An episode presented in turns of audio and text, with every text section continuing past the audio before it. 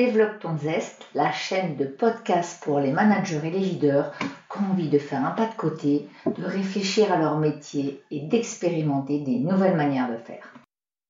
Pour démarrer, trois questions afin de savoir si finalement c'est intéressant pour vous d'adopter un leadership agile. Première question, votre environnement est-il incertain et imprévisible? Deuxièmement, les problèmes rencontrés sont-ils complexes? Les solutions ne sont pas connues et doivent être inventées. Troisième chose, les erreurs permettent-elles de s'améliorer d'après vous? Si vous avez répondu oui à ces trois points, le podcast est pour vous. Bonjour, je suis Nathalie Rocher, entrepreneur et executive coach passionné par les questions managériales, les soft skills, et aujourd'hui, on va regarder comment vous pourriez prendre deux, trois petits items à l'agilité afin d'avoir un leadership différent. À la fin de ce podcast, vous aurez donc plus d'informations sur finalement qu'est-ce que c'est l'état d'esprit agile, quelques pratiques parce que je vais vous partager des leviers et puis aussi comment versus l'organisation il est possible de déployer cette approche. Alors souvent en coaching individuel, vous me dites, mais attendez, euh, Nathalie, quand même, euh, l'agilité, on en a déjà entendu parler, les outils, les stand-up, les scrums. Alors pour certains d'entre vous, c'est peut-être un peu des nouveaux verbatims.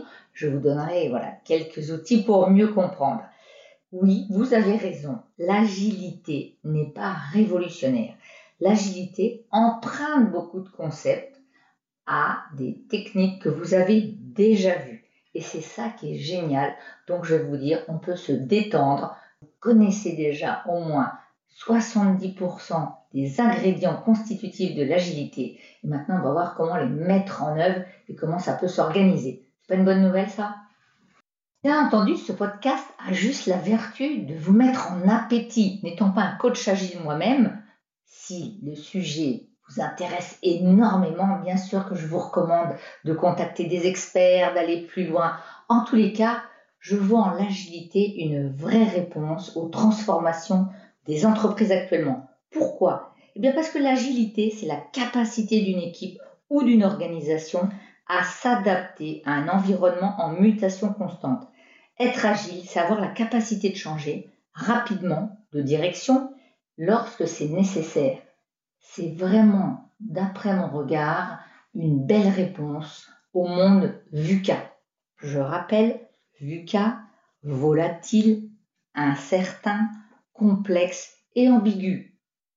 Je vous le disais au début, vous avez déjà beaucoup de talent, beaucoup de pépites en vous pour être dans l'agilité. On va regarder les cinq principes clés. Premier principe, faire confiance à ses équipes. Les équipes sont auto-organisées, on va donc parler d'autonomie, de responsabilisation. Deuxièmement, donner la priorité au client. Oui, le client, que ce soit votre client interne, service marketing, supply chain, il est impliqué à chaque étape du processus. On arrête de faire des gros projets qu'avec des experts sans penser au client final. Troisièmement, on va travailler de manière rapide, de manière courte, avec des cycles qui permettent de cadencer. Fini les projets où on se fait des revues tous les six mois. On avance, on ajuste, on s'écoute, on redémarre. Quatrièmement, on va coordonner, c'est-à-dire on va se rencontrer. Et on va pas se rencontrer qu'en un petit moment, parce que finalement, entre toutes les urgences qu'on a à gérer, on se dit et pourquoi pas on va maintenir la réunion d'équipe. On va se rencontrer de manière régulière, de manière organisée et fréquente. Pourquoi? Pour s'ajuster, pour se synchroniser, finalement, pour que tout le monde aille dans la même direction. Et cinquième principe, on va utiliser un outil que la plupart de vous connaissent, le feedback. On va se réunir pour s'écouter, pour partager. On va être dans la transparence. On va éviter de mettre sous le tapis le truc qui gratte afin vraiment de se dire, OK, on en est là, qu'est-ce qu'on peut faire et comment on va s'améliorer. Donc vous voyez, les principes clés font appel à des choses déjà connues. Maintenant, c'est comment ça va s'organiser. Parce que bon, bien sûr, je suis en train de vous dire, ouais, c'est facile. Non, si c'était si facile, on n'aurait pas autant besoin de s'y pencher. Donc ça va demander de la méthode, ça va demander de la rigueur aussi, et puis ça va demander de la persévérance. On parle l'état d'esprit agile. In trust, we trust. Ça c'est le patron de Blablacar. On va faire le pari de la confiance dès le début. Et c'est vrai qu'en France, on a parfois un peu du mal. Hein. On va falloir demander aux gens, prouve-moi et après je te donnerai ma confiance. Là, on va partir du principe que chacun peut se responsabiliser, bien évidemment en étant accompagné. Et en tous les cas, on va s'appuyer sur l'idée de déléguer, l'idée de partager et aussi d'être agile par rapport à la responsabilisation et au pouvoir. Tester de la confiance, qui est le terreau hein, pour qu'une équipe fonctionne bien, eh bien c'est passer de command and control à collaborate and delegate. Pourquoi? Eh bien parce qu'en apprenant à déléguer, en faisant confiance, chacun va monter en compétence. On va aussi favoriser la prise d'initiative réellement. C'est là où on fait face au premier paradoxe de l'agilité. Parce que souvent vous me dites, oui, alors je veux bien donner ma confiance, je veux bien qu'il y ait le droit à l'erreur, enfin quand même, hein, faut pas qu'il y ait trop d'erreurs. Et puis bon, on n'a pas les moyens de prendre des risques, de recommencer. Et ça va être ça, c'est comment je suis moins dans le contrôle, je fais confiance et à la fois j'accepte l'erreur. Donc ça c'est un sacré paradoxe, c'est pas toujours facile et vous le savez. C'est vraiment un point crucial, je vais faire un arrêt sur image sur la confiance, comment l'entretenir dans l'équipe. Eh bien, un outil que vous avez déjà rencontré souvent, c'est déjà travailler sur le AO grâce à la charte d'équipe. Quelles sont nos règles? Comment on va s'engager? Ça va être aussi de mettre un point de vigilance sur la manière dont nous conversons, dont la manière dont nous travaillons. Donc avec le respect, avec l'idée de ne pas juger, avec l'idée d'accepter, d'être dans un esprit ouvert. Et puis aussi, c'est accepter que soi-même, en tant que manager, on ne soit pas parfait et en face des erreurs. Donc il y a l'idée d'être ouvert à soi et d'être en conscience de soi. Et là, c'est vrai que l'intelligence émotionnelle est un vrai booster. Être dans la confiance, c'est réellement et dans l'écoute et dans la réponse par rapport à son équipe.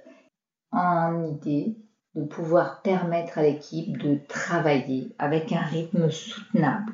Un rythme soutenable, c'est ce qui est acceptable. Parfois, on peut aller très vite pendant deux, trois semaines, Attention à pas faire de ces moments d'accélération un moment qui restera pérenne. L'ingrédient majeur et qui me tient à cœur dans la construction des équipes et surtout la construction de la confiance, c'est la sécurité psychologique. Et c'est Amy Edmondson qui a fait un excellent travail là-dessus et qui finalement a repéré les ingrédients qui permettent de bâtir cette confiance psychologique, cette sécurité psychologique. Qu'est-ce qu'on entend par là? Eh bien, on entend que les membres d'une équipe peuvent se sentir libres dans cette équipe, libres de prendre des risques sans être embarrassés, sans se sentir moqués, sans se sentir vulnérables vis-à-vis du reste de l'équipe. Ça veut dire quoi concrètement? Ça pourrait vouloir dire est-ce que je peux demander de l'aide sans que ça soit incroyablement mal pris dans une équipe? Est-ce que dans l'équipe, il n'y a pas des gens qui, par exemple, sapent mon travail? Est-ce que quand je travaille dans une équipe, j'ai des retours positifs ou est-ce que je suis critiqué ou tagué ou moqué Donc vous voyez, en tant que manager, il va y avoir vraiment ce rôle de facilitateur pour mettre tous les ingrédients qui permettent à une équipe de bien travailler ensemble. Voir la première dimension de l'état d'esprit agile, c'est-à-dire être centré sur l'équipe, la seconde dimension, c'est d'être centré sur le produit, c'est-à-dire le délivrable ou le what. le leader agile est bien sûr team leader, un rôle plutôt classique comme on vient de voir, et aussi product leader, c'est-à-dire centré sur le client.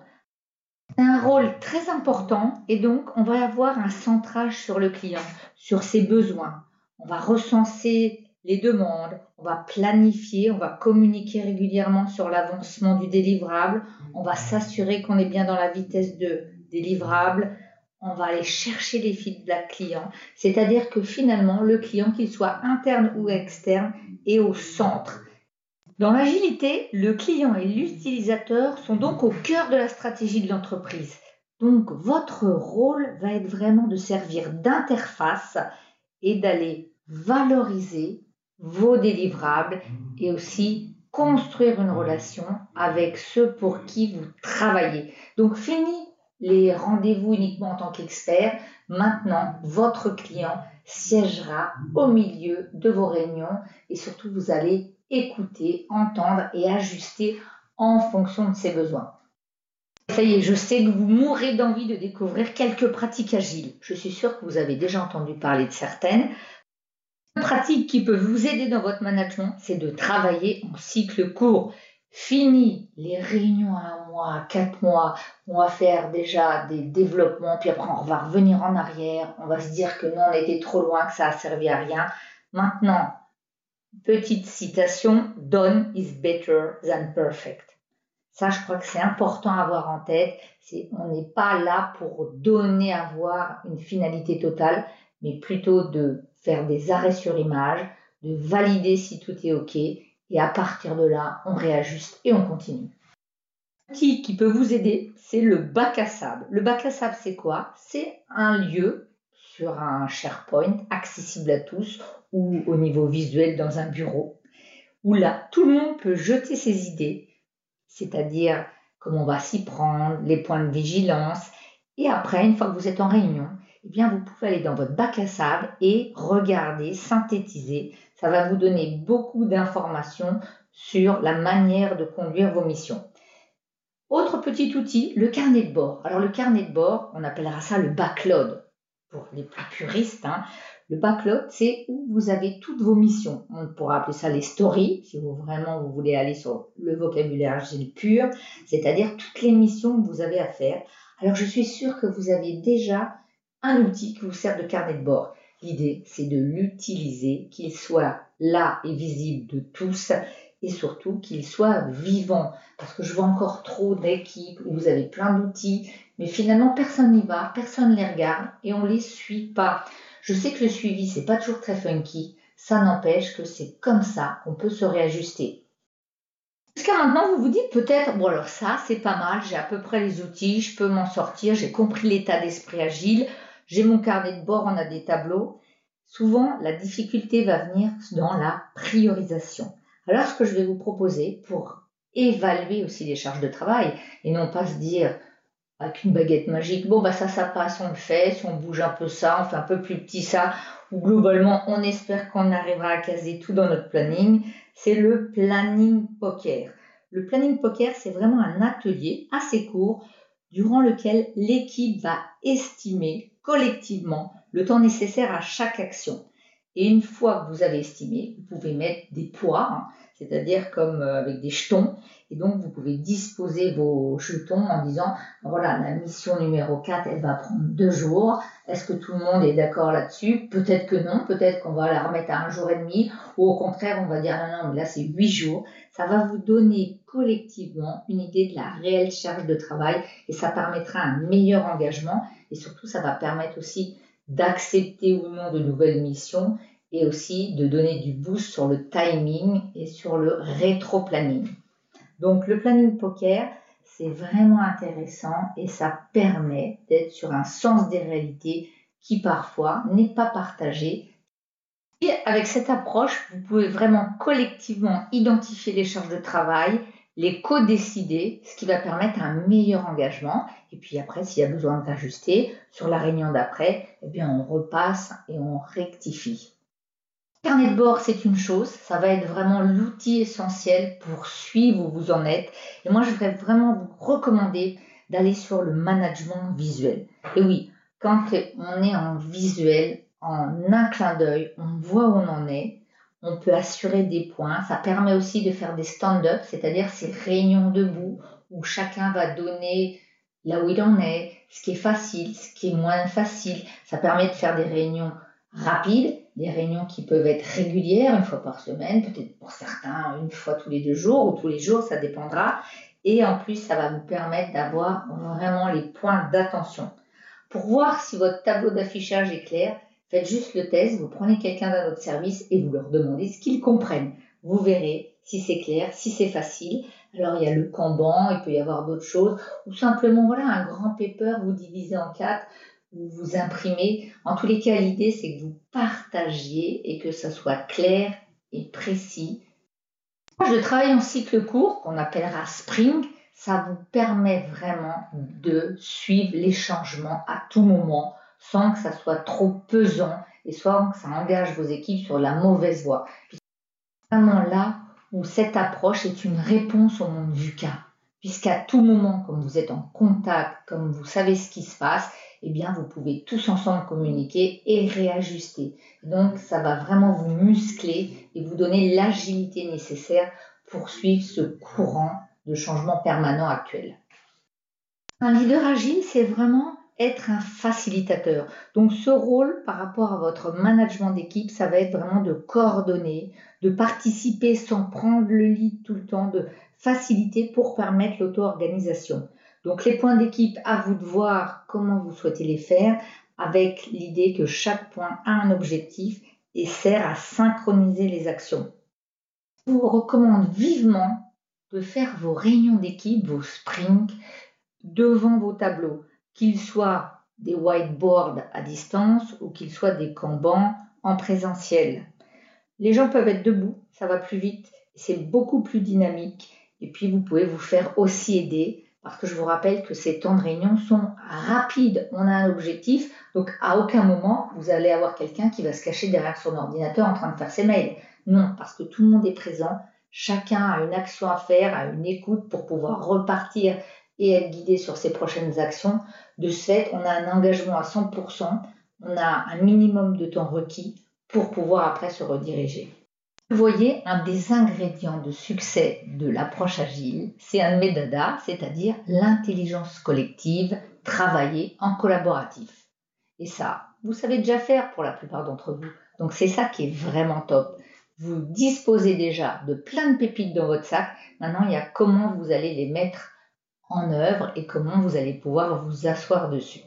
Une équipe, pour que ça travaille bien, ça a besoin de feedback. Donc là aussi, dans ces équipes agiles, on va vraiment prôner la culture du feedback, surtout à vue de s'améliorer en continu. Vous avez envie de découvrir ou redécouvrir plusieurs techniques de feedback, je vous invite à aller sur notre chaîne de podcast Développe son zeste parce qu'il y a pas mal de choses que vous pouvez aller consulter. Aujourd'hui, je vais vous parler d'un feedback de satisfaction à mettre en place à la fin de chaque réunion afin d'améliorer ces dernières. Ça s'appelle le ROTI, Return on Time Invest. Très facile. En fait, quand votre réunion se termine, chacun va évaluer individuellement ce qu'il a compris, vu, ressenti en donnant une note à main levée. Donc, si jamais vous levez votre main de 0 à 5 doigts, sachant que si vous levez 0 doigt, ça signifiera que vous avez vraiment l'impression d'avoir perdu totalement votre temps. Et si vous levez les 5 doigts, eh bien, c'est que c'était une bonne réunion où vous avez pu avancer, travailler, où c'était utile. Il est évident que quand quelqu'un montre sa main avec un seul doigt levé, vous lui dites pas ah bon c'était pas bien. Non, on va les questionner et on va lui poser la question de OK, tu as levé qu'un doigt, qu'est-ce qui s'est passé, de quoi as-tu besoin? L'idée, c'est toujours de se dire que un feedback, c'est une manière de pouvoir s'améliorer et non pas une critique comme on l'aime bien penser en France. En ça, ça va vous éviter la tunnelisation, c'est-à-dire un nombre de feedbacks qui vous serait passé au-dessus de la tête et vous vous en rendriez compte qu'à la fin de la mission ou du projet. Vous avez remarqué souvent quand vous lancez des projets, et comme je le dis toujours à mes clients, quand vous me demandez de faire une réunion de kick-off, en général c'est 100% des projets qui ont une réunion de kick-off, j'aimerais que systématiquement il y ait la réunion de clôture. Et seulement les études montrent que sur 100 projets, il n'y aura que 10% de projets qui auront une réunion de clôture. C'est tellement dommage, il y a tellement à apprendre après l'expérience. Donc je vous invite vraiment à oser faire des rôtis ou alors des rétrospectives, c'est-à-dire ce qui s'est passé bien, ce qu'on pourra améliorer, qu'est-ce qu'on garde, qu'est-ce qu'on change. C'est comme ça que vous allez recueillir un maximum d'informations et ça va vraiment vous permettre une amélioration qui va permettre de résoudre des problèmes concrets, rapides, en réponse à ce monde VUCA qui change en permanence. L'approche agile va vraiment vous permettre de rester et de développer la performance. Maintenant, reste à savoir comment la mettre en œuvre et la déployer peut-être au-delà de votre service. Votre rôle de leader ne s'arrête pas à team leader, product leader, il y a aussi change leader, c'est-à-dire comment vous allez être vous-même agent du changement à votre mesure au sein de votre propre service et aussi de toutes les parties prenantes avec lesquelles vous travaillez. Donc, vous permettre d'avoir un regard plus global et un impact. Levier pour réussir, la vision, la posture de coach, la stimulation intellectuelle, la technique de feedback. Ça vous fait peut-être penser à un concept qui s'appelle le leadership transformationnel. Si vous voulez découvrir ou redécouvrir ces quatre leviers, je vous invite à aller écouter prochainement le podcast que j'ai créé sur justement le leadership transformationnel. Car vous l'avez bien compris, fonctionner en mode agile suppose de créer un environnement favorable à l'adaptabilité en facilitant la flexibilité des équipes, des services. Donc, il va y avoir vraiment des changements de posture et de paradigme à mettre en place. En effet, l'organisation agile, elle est vraiment située à mi-chemin entre l'organisation bureaucratique, c'est Max Weber hein, qui avait amené ce modèle, où le statut, la fonction des personnes était première, où l'organisation reposait sur une hiérarchie très marquée, avec un contrôle strict et rapide et fréquent de travail, et l'organisation libérée, qui est tout à fait l'opposition à ces fameuses organisations opales, où là on reposait sur une très forte autonomie des collaborateurs, où il n'y avait plus de hiérarchie. Dire que l'organisation agile se situe à mi-chemin entre l'organisation libérée et l'organisation bureaucratique, donc un vrai mode hybride. Les caractéristiques et les avantages, c'est que les personnes priment sur le statut, et les niveaux hiérarchiques. Les process sont beaucoup plus souples, plus nombreux et rapides. Un autre avantage, c'est la prise de décision. Souvent, vous me dites, on n'a pas d'impact, ça met trop de temps. Là, la prise de décision est rapide, elle est forte. En plus de ça, les gens reprennent sens sur leur travail parce qu'ils ont des actions et ils en voient l'impact. Donc, autonomie dans le travail et résultat d'action tout de suite. Des exemples d'organisation? Google, Spotify, Blablacar. Alors vous allez me dire, Nathalie, t'es bien gentille, mais là depuis tout à l'heure, tu nous encenses un peu cette approche. C'est si facile, il n'y a aucun souci. Oui, mais vous l'aurez deviné, l'inconvénient, c'est que pour certaines personnes, la marche à passer est un peu haute. Donc, il y aura besoin d'accompagnement, il y aura besoin aussi d'entendre que ce n'est pas si facile. Et je rappelle que quand on veut instaurer une culture, au-delà de travailler sur ses valeurs, ces modes de relation. Il y a aussi à regarder les compétences. Ça vaut pour toute organisation telle qu'elle soit. Donc quand vous instaurez, quand vous distillez de la nouveauté, pensez vraiment à agir sur le niveau de compétence et à donner à tous vos collaborateurs l'opportunité de grandir en apprenant soit les modèles, soit les outils, afin que ça soit plus facile et que ça aille plus vite. Le podcast touche bientôt à sa fin. Et comme vous le voyez, j'ai vraiment la conviction que les méthodes agiles peuvent enrichir vos approches de leadership. Alors vous gênez pas, testez, essayez. Podcast touche bientôt à sa fin.